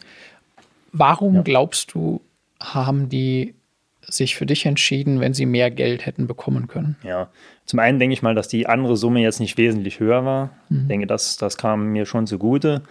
Unwahrscheinlich äh, war der andere nicht so weit wie ich. Also ich, ich konnte ja quasi nächste Woche zum Notar mhm. gehen, wenn es hätte sein müssen. Und ich denke, da war ich einfach schneller. Das habe ich ja. äh, äh, letzte Woche auch ja. nochmal wieder von einem absoluten Profi in dem Bereich ja. äh, gehört, dass das auch entscheidend ist, wie weit man im Prozess ist. Mhm. Und wenn ein Verkäufer, der war das zweite Mal da, der war schon mit seinem Gutachter da, mhm. der hat die Finanzierungsbestätigung schon gesehen, wir ja. sind wirklich ready, ja. das wirft einen auch gedanklich ziemlich zurück als Verkäufer. Ja. Wenn ein anderer zwar mal pauschal sagt, ich zahle da 10.000 oder 20.000 mehr, aber der noch lange nicht so tief im Objekt und im Prozess ist. Dann ist das ja auch wieder ein Risiko. Mhm. Ja, weil du Kann da ja, schon nachvollziehen. Weil du da ja als Verkäufer dann ernsthaft die Sorge hast, vielleicht springt dieser, jetzt sage ich dem einen ab und dem anderen ja. zu und jetzt springt der dann übermorgen ab, weil ihm doch noch irgendwas ja. auffällt. So, ne? Und ja genau. tatsächlich auch gegenseitig Verbindlichkeit und, mhm. äh, und dass du das dann irgendwie über die Bühne bringen willst. Ne? Mhm. Ja. Genau. Mhm. Okay, und dann hast du es also für 3,45 bekommen. Ja, noch, noch nicht ganz. Okay. äh, weil kurz vorm Notartermin äh, habe ich die Mitteilung bekommen, okay, in, in Wohnung 3, sage ich mal, da tropft es jetzt. Gab halt einen riesen Sturm und irgendwie war da plötzlich Wasser. Und dann, okay, wie war das jetzt nochmal mit dem Flachdach? Ungefähr zehn Jahre alt. Jetzt wäre es mal Zeit, dass ich die Rechnung bekomme. Rechnung nicht mehr da. Von wem haben sie es machen lassen? Von dem und dem. Was, von dem und dem? Hm, den kenne ich ja von meinem Basketballverein. Oh, du kanntest den, den? Ja, ja, ich kannte den sehr gut sogar. Wir sind seit, oh, ich weiß nicht, 15 Jahren in derselben Mannschaft gewesen. Okay. Äh, Habe ich den angerufen, sag mal, hast du noch die Rechnung? Also hast du noch die Unterlagen? Aber das war wohl, ich weiß nicht, ich glaube, die heben das nur 10 Jahre auf. Jedenfalls, der wusste noch, der hat da was gemacht, aber das genaue Jahr wusste er nicht mehr hat mir dann nur gesagt, ja, er, er, kümmert sich drum, er guckt mal nach und irgendwann ruft er mich an, ey, ich war da, ich habe das Dach besichtigt, ich war in der Wohnung. Der, die, die Pfütze, die da war, die hat überhaupt nichts mit dem Dach zu tun. Da haben die Rentner wahrscheinlich irgendwas äh, fallen lassen, keine Ahnung. Äh, kannst du machen. so, und dann, dann habe ich es für 345 gekauft. Ja. Du bist wann zum Notar gegangen? Wie viel später? Das waren fast, äh, ich glaube, zweieinhalb Monate. Also dieser ganze Prozess hat doch. Nee, ab dem Zeitpunkt, wo du dich dann final entschieden hast? Hm, Nach dem Wasser. Termin bekommen haben, waren es vielleicht, war schon noch vier Wochen, glaube ich. Aber das war, hatte verschiedene Gründe. Also Und die, worauf ich hinaus wollte, die, die Finanzierung. Du hattest ja von Ja. deiner Bank erstmal ganz am Anfang eine Pauschalzusage Ja. bis zu einer halben Million, das kriegen wir irgendwie hin. ja. Zu welchem Zeitpunkt hast du dir konkret auf das Objekt eine so, hm. Finanzierungszusage geben lassen? Und Ja, die, also das war schon eine konkrete, also diese halbe Million war, das, da hatte ich nichts schriftlich, das war nur eine, eine. Aussage, ja. Und als ich zu, der, äh, zu dem Haus gegangen bin, da hatte ich schon eine, die war auf 375 ausgestellt. für das Für Objekt? genau das Objekt, weil diese Hausbank macht das auch nur so. Die stellt das nur objektbezogen aus. Das ist da die, die Politik. Und da steht dann drin, vorbehaltlich der Prüfung Klar. der Unterlagen, aber prinzipiell Ja. mal für ein Objekt an dieser Adresse. Genau. Und danach, als du zum Notar gegangen bist, bis dahin hattest du die Finanzierung dann komplett in trockenen Tüchern. genau. Und Also, jein. Ich hatte die schon in trockenen Tüchern, aber so diese finale Unterschrift haben die erst gemacht, nachdem ich beim Notar war. ah ja. Ja. Gab es einen Plan B? Nö, Nee. ich sage nicht. Also ich, es gab indirekten Plan B. Auch, auch in der Bank hatte ich gewisse Kontakte und ich war mir sicher, dass das funktioniert. Okay, das ist im Zweifelsfall kriegst du das hin, Im eskaliert. Zweifelsfall kriege ich das hin. Da war ich mir Okay. absolut sicher. Also derjenige, der am Ende die Unterschrift darunter setzen musste, den, den kannte ich. Okay. Und habe mit dem vorher telefoniert und gesagt, dem habe ich das aber auch ausführlich vorgestellt. Also war jetzt nicht so, ey, wir kennen uns doch, mach mal, sondern das, das und das habe ich vor und das wird funktionieren. Unterstütze das? Ja, Kann ich mich darauf verlassen, Ja. dass das jetzt nur eine Formalie ist, Ja. quasi? genau. Okay. Darf ich noch einmal nachfragen nach dem Punkt, äh, den Knoten gelöst ja bei dir? Ich Ja. weiß noch, dass wir uns auch darüber so ein bisschen unterhalten hatten im November, glaube ich. Ähm, du hast jetzt gerade schon mal beschrieben, du wusstest für dich selbst, du musst das jetzt tun. Jetzt ist ja aber, es geht ja nicht nur darum, irgendetwas blind zu tun, Ja. sondern auch die Risiken im Kopf zu haben, das richtige Objekt zu kaufen. Wie, hast du für dich, war das nur der Punkt, wo du gerade gesagt hast, ja gut, zur Not, wenn ich 100 Euro mal im Monat draufzahlen muss, gehe ich da auch nicht bankrott dran? Oder was, äh, was hat dir die Sicherheit gegeben, dann wirklich zu sagen, das ziehe ich jetzt durch? Das sind eigentlich immer zwei Ebenen. Am Anfang fange ich an, einfach alles vor und zurück zu rechnen und hin und her und gucke, welche Risiken kann es noch geben. Und irgendwann ist der Punkt, da kann ich noch, kann ich noch zwei Jahre rechnen, aber es ändert sich eigentlich nichts mehr. Und dann muss ich mich emotional entscheiden, ich mache das jetzt. Und das ist immer der Punkt, der mir eigentlich schwerfällt, weil ich schon so ein blauer Typ bin, also gerne, gerne viel rechne und, und so, aber wenn ich schon alles durchgerechnet habe, wir sind, wir sind uns einig. Ein Gutachter ist durch, ein, einer, der Erfahrung hat, ist durch. Ja, was, was will ich denn noch? Worauf warte ich noch? Und dann, dann muss das reichen. Da Sehr muss man sich entscheiden. Ja. Ja, ja, so ist es. Okay, wie geht's dem Haus heute? Ähm, sehr gut, sehr gut. Also hat sich gut entwickelt. Ähm, also zunächst mal habe ich halt die, die, die ganze Verwaltung etabliert. Ich habe mir auch jetzt für die Wohnung selber für mich Sondereigentumsverwaltung geholt. Ähm, ja, das, das war schon ein Prozess, der hat ja, ein, zwei Monate gedauert, sage ich mal. Ähm, ja, dann mal den Garten machen lassen und so ein bisschen was am Also Haus das eine. Verwaltung für die WEG, Ja. sagen wir mal, Plus die auch gleich genau, Sondereigentumsverwaltung macht. genau, die machen. Was kosten die pro Einheit im Monat? Ähm, insgesamt 30 Euro. Also Sondereigentumsverwaltung und E Ja, weil WEG-Verwaltung. das, ja, weil das sieben auf einmal sind, dann kriegt man so ein bisschen Rabatt. Also das ist relativ günstig. Ähm, ich habe noch woanders was, da bezahle ich allein für die Sondereigentumsverwaltung schon 25 Euro, weil es halt nur eine Einheit ist. Ja. Und das, ja. Also ich möchte das nur, ich möchte mich nur an, an, äh, an euch nochmal richten, an die ganz speziell die Einsteiger, um das einzusortieren. Ähm, das ist halt das, was man sich ja am Anfang fragt, wie Ja. viel kann ich denn wirklich abgeben? Die WEG-Verwaltung kümmert sich um alles, was am Haus passiert, aber dann muss ich mich um das in der Wohnung und den Mieter noch selbst kümmern.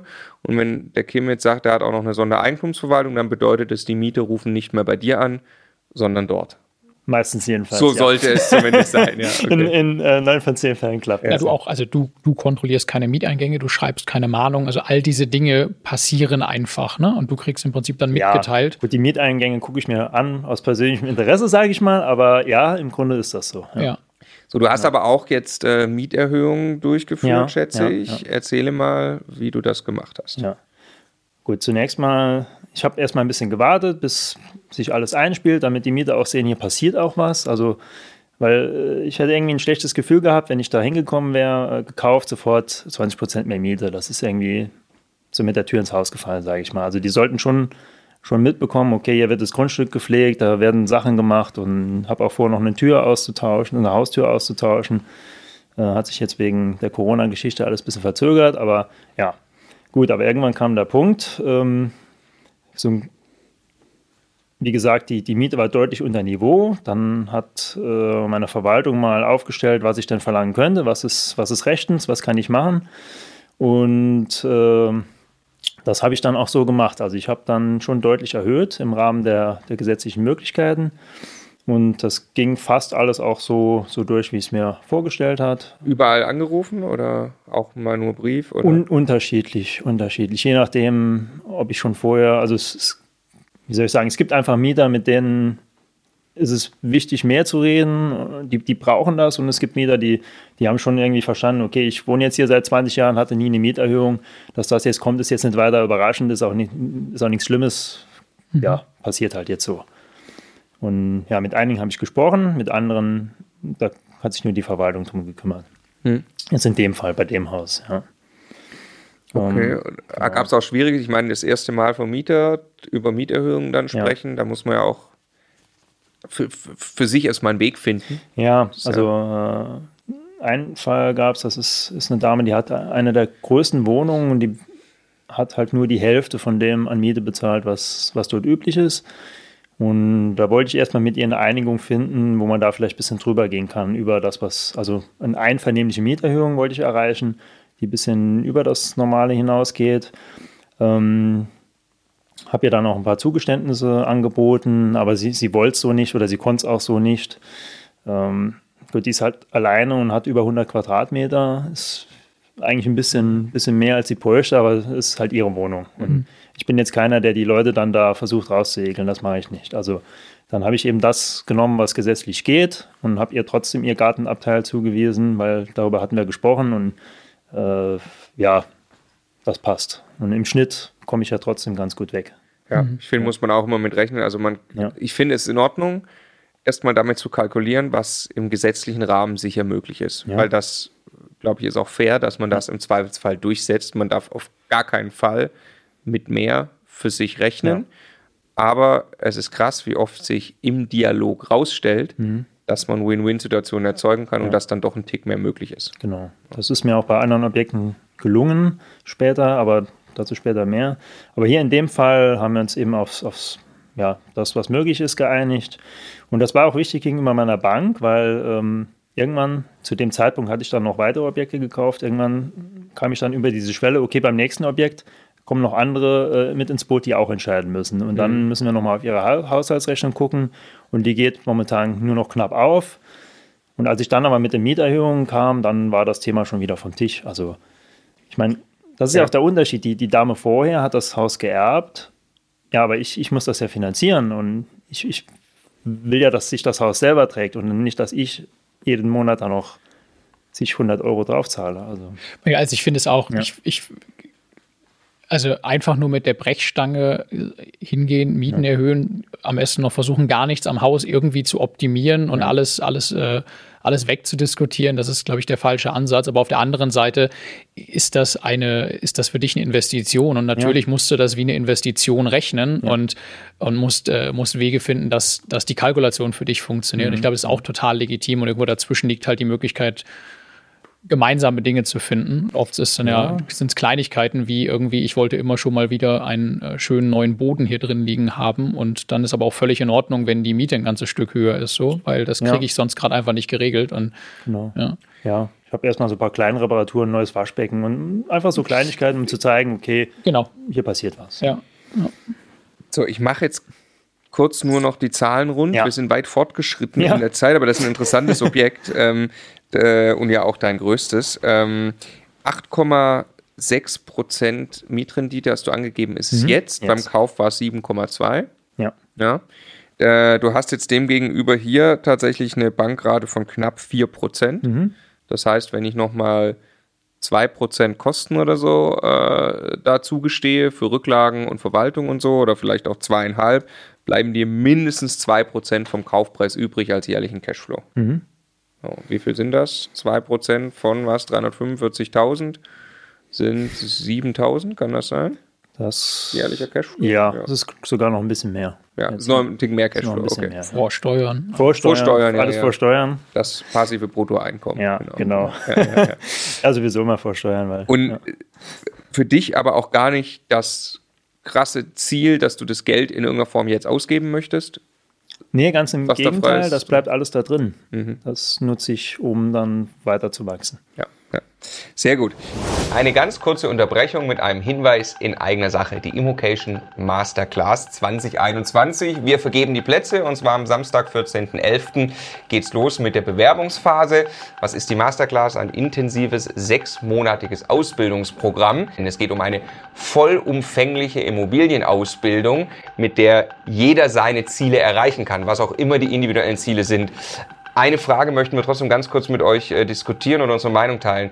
Ähm, macht es überhaupt Sinn, jetzt, Klammer noch, in Immobilien einzusteigen? Weil die kriegen wir so oft gestellt, die Frage. Ja, also Immobilien sind eine hervorragende Möglichkeit, Vermögen aufzubauen und sich ein passives Einkommen aufzubauen. Das war in der Vergangenheit so und das ist auch heute so. Es hängt am Ende ja nur davon ab, was für Immobilien du wirklich kaufst und was du mit denen dann machst. Und wir zeigen es in diesem Video ja. Es gibt auch heute sehr, sehr tolle Möglichkeiten, lohnenswerte Objekte zu finden und zu kaufen. Äh, Wir haben selber komplett neue Märkte erschlossen, wo wir bei Null angefangen haben mit unseren Co-Investoren und ein Netzwerk aufgebaut haben und da jetzt sehr, sehr erfolgreich Immobilien finden und kaufen. Äh, Was in so einer Marktphase wie heute auch ganz, ganz toll funktioniert, ist natürlich äh, Fix and Flip, also Immobilien kaufen und äh, entwickeln und weiterverkaufen. Also ja, das geht absolut auch heute. Und wir, wir möchten Sie versuchen, wirklich ehrlich zu beantworten. Wir möchten hier niemand überreden, mit Immobilien zu starten. Die Masterclass macht nur Sinn für Leute, die entschieden sind, dass sie Vermögensaufbau mit Immobilien betreiben wollen. Genau. Ähm, das Schöne, und ich meine, wir machen es ja gerade intensiv selbst eben auch. Unsere Meinung ist, ein, es gibt heute gute Deals. Und wenn ich heute einen guten Deal mache, dann ist das eine sehr gute Investition. Vor allem Buy and Hold, wo es eben eigentlich darauf ankommt, dass ich langfristig sichere Mieten bekomme. Da ist es herzlich egal, wie sich die Preise genau entwickeln, weil das ist etwas, was wir selbstverständlich in keinster Art und Weise irgendwie vorhersehen können und auch nicht vorhersehen wollen. Wenn du da gleicher Ansicht bist und Lust hast, mit uns zusammenzuarbeiten im Rahmen der Immocation Masterclass, würden wir uns sehr freuen. Immocation.de slash Masterclass. Es gibt tatsächlich wenige begrenzte Plätze. Das ist ein exklusives Programm. Wir betreuen mit den 25 Coaches einen kleinen Kreis an Teilnehmern. Deshalb bitte bewerben. Und zwar ab Samstag, den 14.11. ist das möglich. In der Früh kann man auf immocation.de slash Masterclass sich bewerben. Weiter wachsen ist das Stichwort noch. Äh, Jetzt kommen noch äh, drei Einheiten dazu. Dann will ich natürlich noch wissen, was du so in Zukunft vorhast. Unter Ja. anderem auch mit Bernd zusammen. Ja, ja, ja. äh, den wir natürlich auch kennen Genau. und ja auch schon hier hatten im Interview. Äh, aber erstmal, ähm, es gibt jetzt noch eine ein, äh, nee, drei Einheiten sind im Februar dazugekommen. Eins war ein einzelner Deal und zwei war irgendwie wieder ein Paketdeal, oder?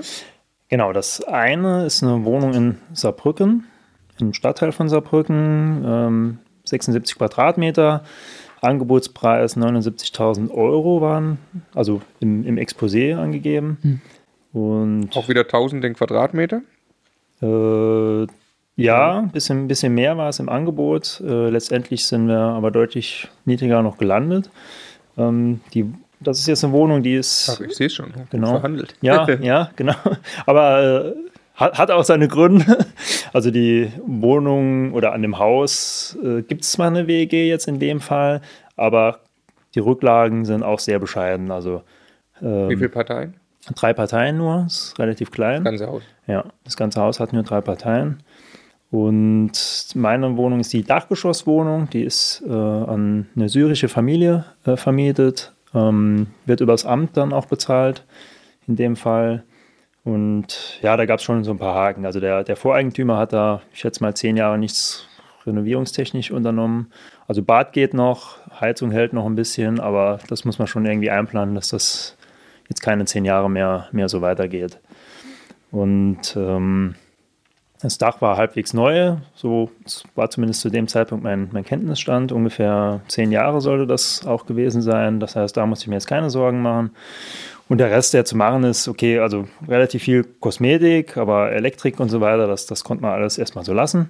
Trotzdem habe ich mir ausgerechnet, okay, im schlimmsten Fall 12.000 Euro musst du da noch irgendwie, irgendwie investieren und habe ähm, ja, mit, mit der Maklerin drüber gesprochen. Dann sind wir erstmal so auseinandergegangen. Dann kam schon der nächste Interessent und sie hatte mir die ganze Broschüre gegeben zu dem Objekt, auch schon mit irgendwelchen Reservierungsvereinbarungen und Kaufangeboten und so weiter. Da habe ich einfach 20 Minuten im Auto gewartet, diese Unterlagen ausgefüllt, habe gewartet, bis der, der Typ weg war, bin zu ihr gegangen, hier ist mein Kaufangebot, 66.000, können wir das machen? Und dann meinte sie, hm, gut, ist jetzt schon weniger, aber ich rede mal mit dem Eigentümer, ich denke, da haben wir gute Karten, weil die Dame wollte das Ding unbedingt loswerden. Das, ähm, ja, und dann einen Tag später war, war ich derjenige welche. ja. Sau gut, ja. sau gut, sau gute Geschichte. Ähm, okay, dann machen wir da jetzt relativ schnell. Ja, du hast ja. da, äh, äh, du sagst 7,6 Mietrendite, das heißt, das geht dann in deiner Rechnung, in der du ja sehr, sehr konservativ auch vorgehst, was mhm. ich sehr gut finde, geht das dann wahrscheinlich 0 auf 0 auf. Es geht genau 0 auf 0 auf und ähm, ja, ähm, vor habe ich da eine Mieterhöhung eigentlich schon seit äh, März. Also ich habe da eine einvernehmliche Mieterhöhung gemacht mit den Bewohnern dort. Habe das dann ans äh, Jobcenter übermittelt. Mhm. Äh, erstmal ist gar nichts passiert. Also ich hatte zwei Punkte daran. Erstens, dass die die Zahlung bitte auf mein Konto jetzt umstellen. Das mhm. ist ja irgendwie sinnvoll. Mhm. Und das zweite war die Erhöhung. Ja. Punkt 1 ist dann passiert. Punkt 2 wurde ignoriert. Das heißt, die haben einfach nicht auf diese Mieterhöhung reagiert. Dann habe ich, okay, schreibe ich nochmal hin. Ähm, lang nichts passiert, dann kam zurück, äh, ist nicht rechtens, machen wir nicht, lehnen wir ab. Hm. Okay, warum ist das nicht rechtens? Äh, irgendwie, die Mietverträge, die sind, haben ja weiterhin Bestand und ich darf sowieso nicht so viel erhöhen, geht alles nicht. Ähm, ja, war deren Begründung. War deren Begründung. Ähm, fand ich erstmal ein bisschen seltsam. Dann habe ich noch im, ja, im Immocation Forum äh, mal gefragt, wie, wie sich das rechtlich so äh, darstellt. Und in der, der Bodo, in der Wissensdatenbank, ja. der Bodo hat dann reagiert und gesagt, Moment, so stimmt es jetzt wieder auch nicht und hat mir dann so ein paar BGB, Paragraph so und so genannt. Die habe ich dann auch angeführt, nochmal zurückgeschickt. So, dann kam Corona und dann war Jobcenter tot. Also angerufen, dagegen mhm. ging nur so eine Mailbox dran. Momentan ja, könnt ihr es gerade vergessen, braucht nicht anzurufen. Ja. Briefe werden auch ignoriert. So, also war jetzt nicht der, der genaue Wortlaut, aber so kam es rüber. Und dann habe ich erstmal gewartet und jetzt letzte Woche habe ich per Einschreiben nochmal einen Brief geschickt, nochmal argumentiert, warum das rechtens ist und hoffe jetzt, dass da was passiert, damit es ihm am Ende nicht 0 auf 0 ausgeht, sondern irgendwie was von ja, 9% könnte dann rauskommen. Erklär mal ganz, also in groben Zügen, warum ja. ist das rechtens? Also es ging einmal darum, die Mieterhöhung war mehr als 20 Prozent, aber es war ja einvernehmlich. Das also es ist eigentlich quasi kein, nicht du verlangst, du sagst, die Miete ist jetzt höher, ja. sondern du einigst dich einfach mit genau. der Vertragspartei, mit anderen. Ja, und die Begründung ist auch ganz einfach. Die, als die eingezogen sind, waren die zu dritt und haben noch ein Kind bekommen, sind jetzt zu viert. Das sind ja auch, auch mehr Kosten. Und ich kriege ja die, die Brutto-Kaltmiete, das heißt, diese Mehrkosten trage ich ja jetzt erstmal, ja. weil das ja alles äh, von mir bezahlt wird. Also weil mehr geheizt wird, weil Wasser, no ja, es ist kalt, also Wasserverbrauch, genau. ja. genau, Müll ja. äh, wird wahrscheinlich auch die ein oder andere Windel mehr anfallen und so weiter. Also das, das läppert sich ja und ähm, seit 2013 gab es auch keine Erhöhung dort. Das ist einfach noch der alte Stand und von daher ähm, fand ich es erstens sinnvoll und zweitens auch notwendig, damit es eben nicht nur 0 auf 0 aus, aufgeht und rechtlich spricht meiner Meinung nach auch nichts dagegen. Mhm. Also. Zumal ja äh, du dich einvernehmlich ja. geeinigt hast. Ne? Genau. Okay. Und ist, äh, jetzt ist nur noch interessant, ist denn, wenn du jetzt ganz normal am Markt vermieten würdest, ja. diese Wohnung, wäre das immer noch rentabel?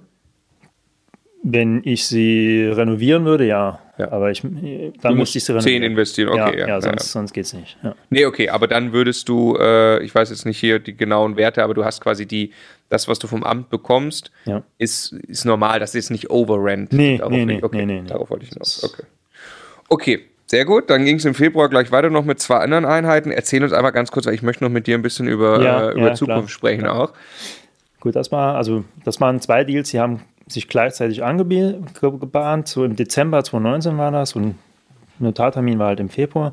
Das war jetzt ein Haus, da kam ich über ein Makler-Ehepaar dran, äh, mit dem ich schon ein paar Mal besichtigt hatte. Und äh, ja, also mit denen verstand ich mich einfach richtig gut. Also das hat irgendwie gepasst. Also du hattest schon, du hast die quasi kennengelernt, weil du in Immobilien Scout irgendwelche Wohnungen ja, gefunden hast. Genau. Dort waren die die Makler ja. und dann hast du die ein paar Mal getroffen, um genau, zu besichtigen. Genau. Und dann irgendwann fingen die an, mich anzurufen, na hören Sie mal, hier hätte ich noch was, oder hätten Sie da nicht Interesse? Und das war so der erste Off-Market-Deal, der dann so an mich rankam. Mhm. Äh, ja, fand ich zuerst mal sehr charmant. Die ersten zwei Objekte dieser Art äh, konnte ich aber nicht kaufen, weil ich einfach nicht gerechnet hätte. Und das war, glaube ich, so das dritte. Und ja, das, das sah auf dem Papier schon mal viel besser aus. Und habe ich vorher wieder alles ausgerechnet.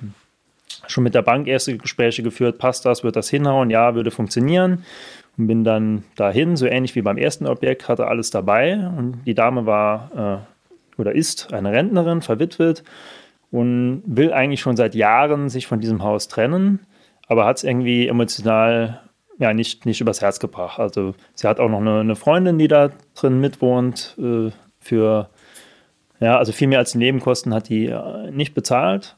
Ähm, und dann, ja, hatten die da einfach so eine Gemeinschaft, aber das Haus ist halt schon pflegeintensiv dann für ihre Verhältnisse geworden, immer Rasenmähen und was weiß ich was. Also ab einem gewissen Alter will man das vielleicht nicht äh, immer machen. Also wollte sie sich von dem Haus trennen und sich eine Eigentumswohnung suchen.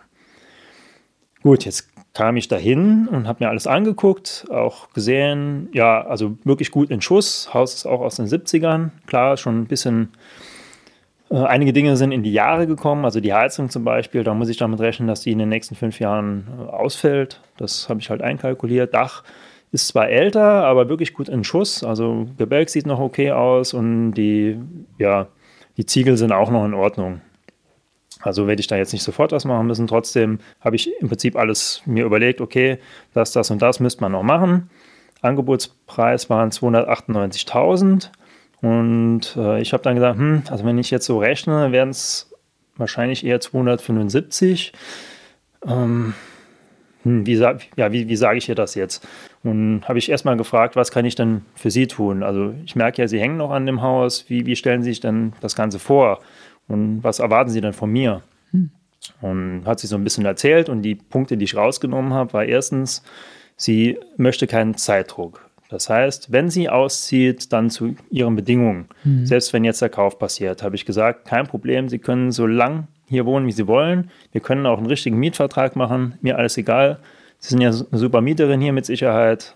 Okay, das war Punkt 1. Und das zweite war, wenn Sie ausziehen, können Sie hier alles stehen lassen. Sie müssen sich um nichts kümmern. Das war ihr wichtig? Das war ihr wichtig dann, ja. Mhm. Und äh, ja, sie war dann so überwältigt quasi, weil sie nicht damit gerechnet hat, dass an dem Tag jemand kommt, der das Ding auch direkt kaufen will. Und da hat sie erstmal noch ein, zwei Tage gebraucht, um sich zu sortieren. Und am Ende hat sie dann anstatt den 275, die ich dann geboten habe, gesagt, wir machen es für 270. Dafür kann ich hier noch, äh, wie waren es, drei Monate oder vier Monate vergünstigt wohnen. Und ja, gut, dann machen wir das so. Und sie hat quasi nochmal weniger gemacht. Ja, und ihr war dann aber die Vereinbarung eben wichtig. Genau. Das ist ein drei Parteien Mehrfamilienhaus. Ja, ne? also zwei ist, ist für zwei ausgelegt momentan. Ich trenne jetzt aber wieder diese. Du machst daraus drei. Ich mache jetzt wieder drei draus, ja. Ja. Okay, wo steht das heute?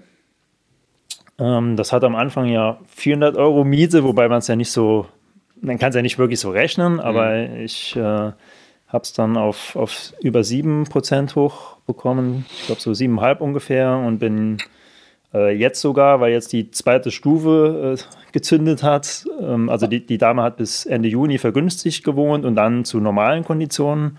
Jetzt nochmal auf Zeit, zwei Monate und bin jetzt bei über 8 Prozent auch. Also, also sie ist noch da? Sie ist heute zieht sie wahrscheinlich aus. Heute, während wir hier sprechen, zieht sie wahrscheinlich aus. Ja, okay. genau. Da. Dann kannst du komplett neu vermieten. Dann renoviere ich einmal durch und dann äh, zwei Parteien kann ich dann. Dann teilst du quasi auf, mhm, sinngemäß, genau. und vermietest zwei Parteien. Genau. Wo, wo glaubst du, kommst du dann raus? Dann komme ich genauso raus. Also diese, den Preis, den ich, den ich jetzt habe, ist schon am oberen Ende. Ähm, okay. Das war halt Teil der Vereinbarung. Normalerweise arbeitet man dann ja eventuell auch mit irgendwelchen Vertragsstrafen oder so, wenn jemand zu lange bleibt. Das wollte ich aber nicht. Hm. Wir haben einfach gesagt, okay, wir orientieren uns am oberen Ende. Wenn ich es jetzt trenne, denke ich, dass ich diese Miete halten kann. Du musst jetzt aber nochmal investieren. In welcher Größenordnung? Ja, also ich muss jetzt nochmal ein, ein Bad machen, alles nochmal streichen lassen. Böden können zum Glück drin bleiben, die sehen noch gut aus. Also, ja, vielleicht 12.000 irgendwas so in der Größenordnung, stelle ich mir vor. Oh, das wäre schon vielfältig. Ja, also maxim, maximal. Ja. Also maximal. Okay, womit dein Kaufpreis ja dann sich quasi so ein bisschen erhöht oder dein, deine ja, Kennzahl, du machst ja GIK. Ja auf die aktuelle Miete. Genau. Und das heißt, da, auch da ist es jetzt wieder müßig, den genauen äh, Cashflow auszurechnen, Ja. weil du es am Ende gar nicht dafür machst, Ja. dass du jetzt diesen Cashflow hast. Aber wenn du irgendwie 8% hast, ist die Rechnung wieder gleich. Ja, Ziehen genau. wir dir mit höherer Tilgung, tilgst du auch wieder viel, oder? Ja, dreieinhalb Prozent. Dreieinhalb, also 3,55, ziehen wir dir von 8% äh, auf jeden Fall 6 ab, Ja. bleiben 2 übrig, auf dem Kaufpreis ist wieder gleiche Rechnung, 6.000 Euro im Jahr Cashflow. Da bleibt, Ganz, ganz grob. genau, da bleibt Geld über und was wir auch nicht vergessen dürfen, ist bei 3, 3, 3, bei 3, 3,5 Prozent Tilgung in 25 Jahren, also weit, Ja. äh, weit vor irgendwie der Rohstand ist halb vorbei, sind die Dinger ja dann schuldenfrei. Und das Genau. ist ja der Moment, wo der Cashflow sich auf einmal vervielfacht, Genau. weil dann von 8 Prozent 6,5 überbleiben Ja. oder sowas. Ne? Ja. Und äh, das ist, äh, ist ziemlich, ziemlich geil, was du dir da alleine nur mit den Objekten aufgebaut hast schon. Ja. Ja, und überleg dir dieses, dieses, ja, dieses, dieses Wissen, dass das darauf zuläuft. Also Ja. du kannst ja irgendwann, ich weiß noch, bei der, bei der ersten Wohnung, da habe ich dann jeden Monat noch geguckt, wie viel habe ich denn auch schon getilgt. Ja. Das ist relativ frustrierend, weil man tilgt nicht viel in einem Monat. kleine ne? Schritte, ja. Aber wenn man da mal aufhört nachzugucken und ein paar Jahre später, dann merkt man, oh krass. Und wenn das bei dir dann in, du, du siehst es dann, okay, jetzt sind es noch 15 Jahre, noch 10, da wird ja, da wird man ja schon komplett tiefenentspannt. Alleine Ja. nur, weil man weiß, die Bankraten fallen dann alle Genau. weg. Ne? Das ist ja, krass. Lass mal, nur noch mal ganz kurz, wenn wir die Zahlen aufaddieren. Für wie viel hast du insgesamt gekauft? 700? 45, 700, ganz grob. 700, knapp über 700.000, ja. 700.000.